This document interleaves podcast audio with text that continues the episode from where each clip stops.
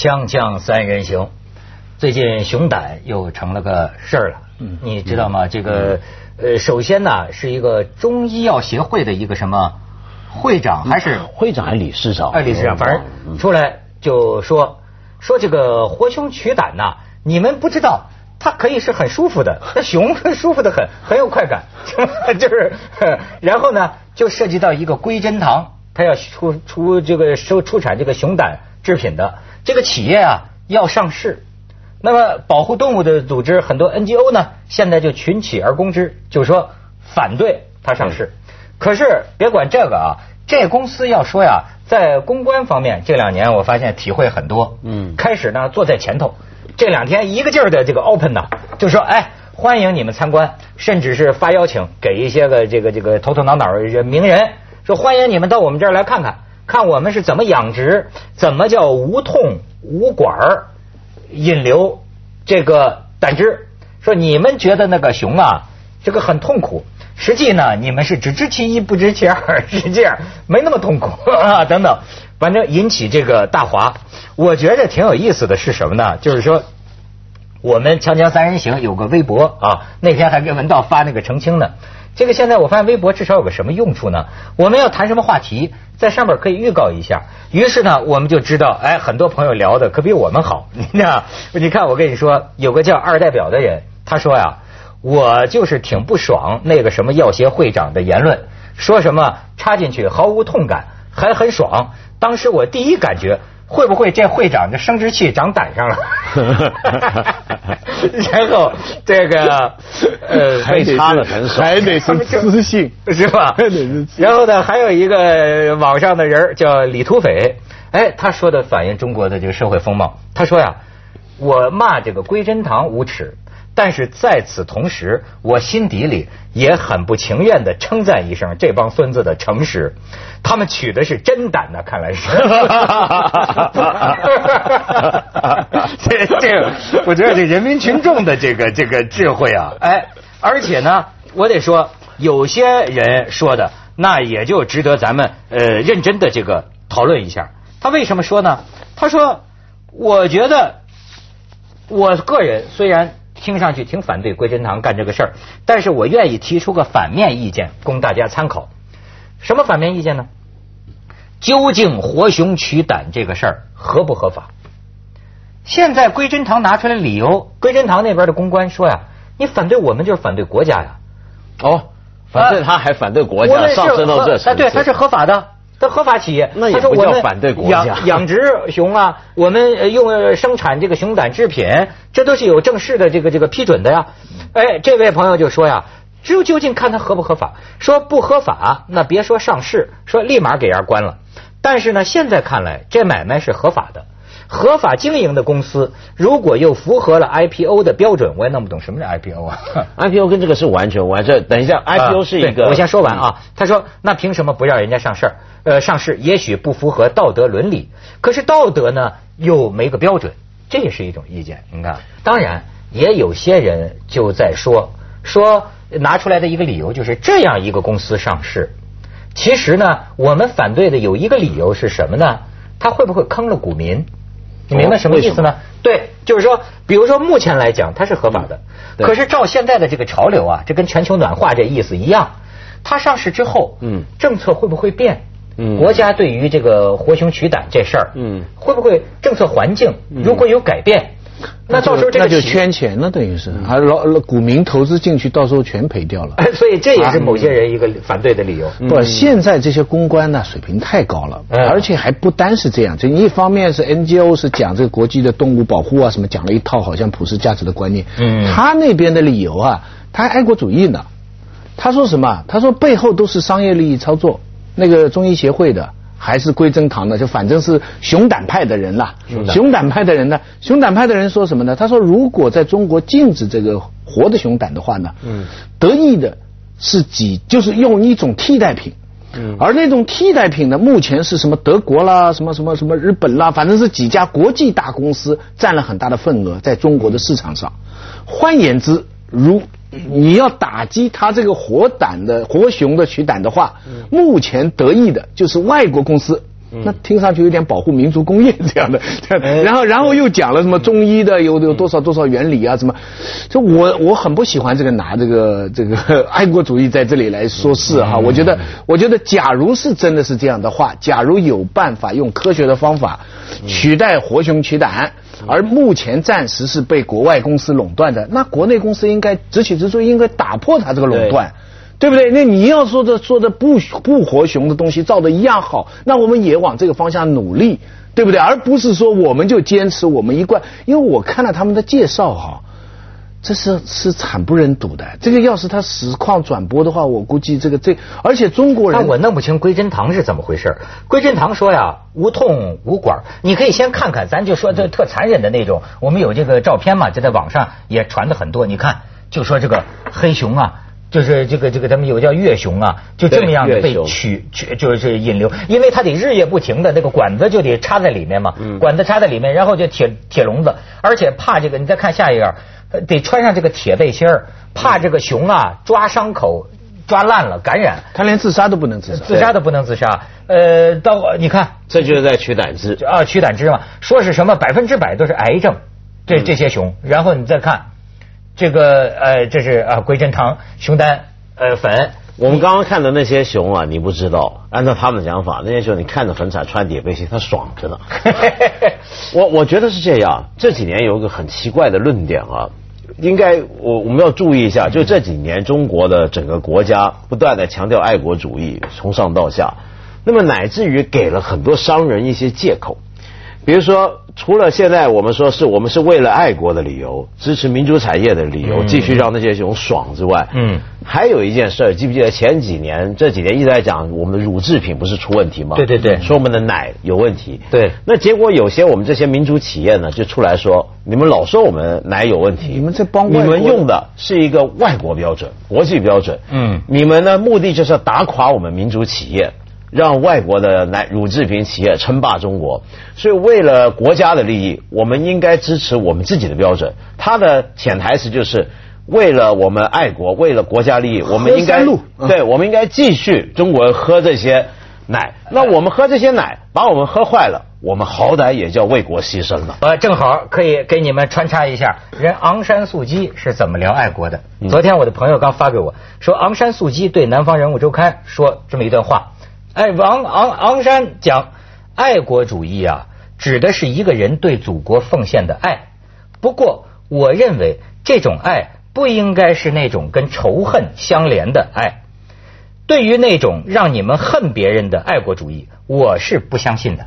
爱国主义意味着你希望人们独立，希望他们有安全感，希望他们生活富足，希望他们诚实守信，希望他们拥有。美好的价值，昂山素季因为这个给关那么多年，锵锵三人行广告之后见。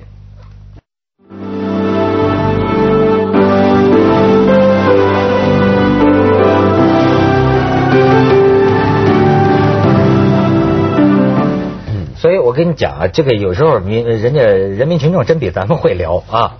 你像他们还有个叫毛毛虫总队长的说这个。呃，野生动物生在中国真是倒倒了八辈子霉了。说刚在澳洲上学的时候，听同学说学校有个华人学生逮了只野鸭杀了炖了吃了，结果被室友举报，被遣返回中国。这 这是讲笑话啊！但是有一个啊，有个叫西松流的，他说呀，有多少人是素食主义者？平时我们吃的肉，就算不是我们杀的，也是我间接杀的吧？杀死的动物就不痛苦吗？同样是人养的。熊就比鸡鸭牛羊神圣吗？或者说你反对的只是给活熊造成的痛苦？那你的意思是他们应该多养点熊，然后杀死取胆吗？哎，还有一个又引发我们很多思考，就是说有个叫蜜糖化夫饼的，他说呀，西方人很少以这个怪异的食补来强身健体，他也没中医，可是西方人照样有能力活一百岁，对吧？而且人均生命年龄好像不比我们中国人低，我们是不是为以进补为名在摧残无辜的生灵，发某些人的私财呢？说任何一个生灵都是生态环不可缺的一环等等，你看这些也让我们。其实我听过啊，有很多中医跟我讲过，说其实熊胆的功效的确是真的。那但是也听过一些中医教授说，以前我们按照古方子来讲，童子尿的功效也是真的。哎，但问题是我们现在很少用童子尿入药了，这是为什么呢？这里面有一些观念的变化。我觉得对于那种说，呃，你杀什么动物其实都很残忍。那为什么毒后熊呢？比如说为什么我们不善待蚊子呢？干嘛要打蚊子打蟑螂呢？对不对？这种讲法火才扫地不伤蝼蚁命嘛。没错，但我觉得这种讲法啊，讲的太绝对了。我们不需要这么来讲这些问题的。我们可以换一个角度来讨论这个问题。这个比如说像台湾最专门搞动物伦理学的钱永祥教授，他前阵子介绍我看一本书，我觉得里面讲的很好。那个学者的观点是说呢，人类文明的进步啊，其中一个要素是什么？就是残忍的减少。嗯，其实你看我们整个人类文明啊，比如说我们以前还有酷刑呢，满清十大酷刑什么，我们现在为什么都不用了呢？就你发现整个人类的历程是一个残忍程度的减低。很多人会变反驳说，二十世纪有很残忍啊，南京大屠杀什么死了那么多人，对不对？但是呢，有一个哈佛的学者 Steve Pinker，他就做一个统计，发现的确因为战争、因为人杀死的这种数目，其实是一个世纪一个世纪在下降。二十世纪有很多大屠杀，但是其实没有十九世纪那么严重了。我们不断的在减少残忍，没错，我们吃肉也会带给动物痛苦，但是我们总体上是希望尽量减轻残忍的程度。这个残忍呢？它因为它的背后不想残忍，是人的很基本的一种心理。这个心理使得我们不止不想对人残忍，也看不惯对动物残忍。所以你比如说，像今天十年前，中国很很多人还会觉得吃猫吃狗没问题。你看今天年轻一辈，他们大概都不想吃了，对不对？嗯。同样的，我很记得我们十年前在锵锵讲保护动物的话题的时候，总是会被骂的。人家说：“哎呀，人都顾不着，你还顾动物？”哎。但你看这回黑熊这个事儿，你有没有觉得中国人变了？这就在进步，而且呢还要注意，就因为想减低残忍，所以现在屠宰肉食动物、食肉动物。的方法也在变化，对，比如说都强调怎么样减低那个牛、那个鸡的痛苦，都是这样子嘛。对，还有人呢也是这样，即便是要判死刑，也让他死得很快，对，就不把他凌迟。对，你看以前死刑的话，我们要剥皮啊、凌迟啊、腰斩，延长他的痛苦。对啊，以知道一个一个惩罚。那动物也是这样，嗯，它因为从这个大自然的规律来讲。人都是这个大自然的一链嘛，那所以所以你豹去吃一个小的动物，它它在某种上它是合理的，但是很很少看到那些动物，它会不吃在那里玩。搞你搞半天，搞你搞半天，甚至在那取乐。这个呢，他连动物的本性都不容，就他不会刑讯逼供，对，他他他不会来折磨你。对，所以这个道理哈，我我我顺便想到了葛浩文教授有一次讲到这个吃人的各种不同形态，因为从鲁迅的这个《狂日记》引出来的话题。原来吃人呢，其实呃各个民族各个宗教其实都有过，对，但是有分别。比方说，一般什么情况下是大家都有的呢？就是说，你不吃你要死了，嗯，就是大饥荒，饿饿到就是像像这个杰克伦敦写的这样，就是说你跟狼在一起，你不吃你要死。这个时候，他在某种程度上，你吃人是人道的，就是说你你为了你的生存。嗯。第二种呢，他说是为了仇恨，就是说你太恨他了，你把他杀了以后，你还要吃他的心肝炒来吃，或者是把他的身体的某一个器官拿来做纪念，这种文的。但是问题是第三种是最有争议，他就讲中国有有的国家没有，嗯，就是说他拿来做好味道，他拿来补身体，甚至于他拿来做一个道德的美行来歌颂晋文公重耳，下面的大臣大腿割块肉，变成我们中华文化的这个一个礼赞，还有以前鲁迅最痛恨的小孩杀掉给父母吃，嗯，或者割骨，哎，割骨，哎，就这这样的一种，这你看同样是吃人吃人。你还有不同的理由，那一样。今天我们对动物也是这样的道理。你要吃鸡吃肉，你你把它杀掉，你吃它的肉是一回事。像现在的熊，你把它生出来，刚才那个网友错，他说野生动物，它不是野生动物，它是人养的。然后从小到大在这个笼子里，永远跟它插一根管子，每天在外面，它就等于是一个液体的提供器，一个一个拿钱的 A A T M machine 就在在那里弄，那人就会人其实这个时候不是怎么对熊的问题。我问你，我问你啊，假如说我们改良了，发明了一种方法让它不疼，比如说麻醉啊或者什么，但是呢，就是引流，整天引流他的胆汁，嗯，这是不是同样是残忍？这还是看大部分人，就是这个其实是人的事情，不是熊的事情。没错。要是大部分人觉得这件事情没有关系。这个事情就是会被一般的道德允许，就会通过法律。你说的对，大部分人不舒服了，这个事情就是不对的。你知道吗？这里头有一个啊，就所谓我现在慢慢明白了，公道所谓自在人心呐。对，其实公道也不见得等于什么绝对的正义。当然，公道就是大多数人的一种共识。对对。你比如说，连动物保护也有这个极端的，对，和较为普世的之分。你比如我最近看有个组织，呃，公布最差衣着的艺人名单。把这个章子怡、巩俐排前两位，为什么呢？穿皮草，皮草，穿皮草。他们还有评语，你看，说对章子怡的评语是：虽然她总在演饱受压迫、向往自由的角色，但是现实中那些被囚禁的、失去动自自由的动物，却没有引起她的恻隐之心。云云啊，嗯。但是你看，我就觉得呢，这个事儿呢，反向没有那么大。嗯。为什么呢？这好像就是因为啊。就是相当一个多数的人还觉得穿个皮衣嘛，我们好像都在穿。不不不，它中间还有差别。我最近还看了最新一期的 Grammy 发奖，那很多人穿皮夹克，但是你要是穿这种草，就是皮草，皮草有差别。你要是穿那种带毛的，就是貂皮的那个毛的，你这个演员就是你就是笨的。就是你要做公关，你这个形象就是对。但穿皮夹克上去，这这个人其实你要严格科学来讲，就是好像都一样，哎，好像都一样嘛。那你还有很多人反对穿皮衣的，说皮鞋他照样穿嘛。对啊，对不对啊？但是这个里边还是你皮带你总得扎，还是我觉得人性共同形成的一套标准。现在这个标准的临界线在中国就到了活熊。不过还是我要指出一点，你们刚刚说的其实是有漏洞的。皮平常你的皮带、皮包、皮衣、皮夹克、皮鞋那个皮啊，那个动物啊，比如说那个牛，通常是牛皮嘛。那个牛呢本身的肉是被拿来吃的，然后再取那个皮。嗯嗯，它很多这个皮厂的皮的来源，它可能是定了一些，它要宰那个牛了，拿那个皮，那个肉是拿去卖的。但狐狸呢，但雕呢，不是不一样，那是专门为了它的皮来取的。这点分别不同。哎，然后第二呢，在有些名牌还专门养。对，就是说新石器时代的人，他们穿的衣服必需品，对，只能是兽皮。对，没错。它就是专门为了这种兽皮毛，没错，暖和，没错，打这种动物。是新石器时代的时候，男人娶女人的方法是用棍子把她敲晕了带回山洞去。哦。所以我想讲的是什么呢？就我们人类很多东西在变化。对。我们不能够那么绝对的去讲说，哎，什么石器时代我们还怎么样？以前的时候。不要说石器时代，铜器时代的时候，我们对待老人的方法是把老人赶到山洞去，让他自生自灭，因为他没有生产力了。对，嗯，很这是世界上很普遍的现象。人类文明的确在减低残忍程度。嗯嗯。那我觉得有一个固定的道德标准，这个道德标准就是不想残忍，但那个残忍可接受的范围的大小，则是不同的时代社会。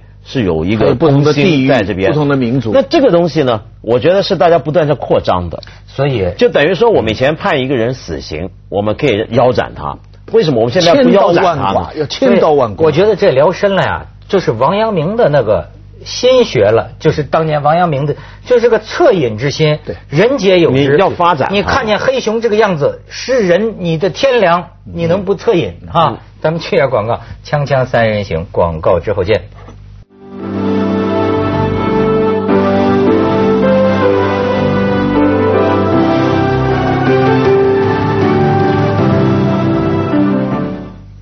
所以看来，这个不从悲惨的动物啊，也得找代言人。你就看谁给他代言。你比方说，现在这个研究西药，你用这个小白鼠，我有时候就很想代言。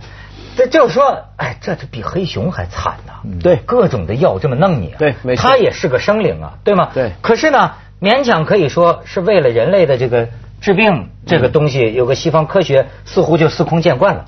可是翻过来说这个。胆汁这个也有个问题，似乎说是为了一个呃治病吧，但是这里面啊确实又关乎到，要不说又有一个中医的嗯这个呃争论。你知道，我这个看见方舟子还写了一个 东西，但是咱一是一二是二啊。方舟子说这个事儿，呃，跟我最近听一个中医讲的，呃，他帮我调理身体，正好可以验证。你比如他说这个中国人觉得胆主决断，我说哎对，所以我老是没法有主意呢，没法选择呢，或者说没胆气对，没胆识，就做不就决定，犹豫不决，胆。他说为什么呢？你必须在晚上十一点到凌晨一点这个子时睡觉。对因为这个时辰呢是你的胆经休息的时候。哎呀，我咱们那个阶段常没睡觉那，没准儿，所以你看，你决定都是选择困难症，你做不出决定。所以要靠熊胆。没准儿而且熊这个意象很厉害，对不哎对？给你一个兔子胆，你就没意思了嘛，对对不对？老鼠胆老鼠胆，对吧？在这个方舟子呢，他从科学的角度讲，他分析来分析去啊，他说中国人的这种以形补形之类的，真正说这个里边科学家讲有一种叫熊什么去氧胆酸之类的东西，接着下来为您播出《西安楼冠文明启示录但》是。这个在西方也就是贵的人、有钱的人。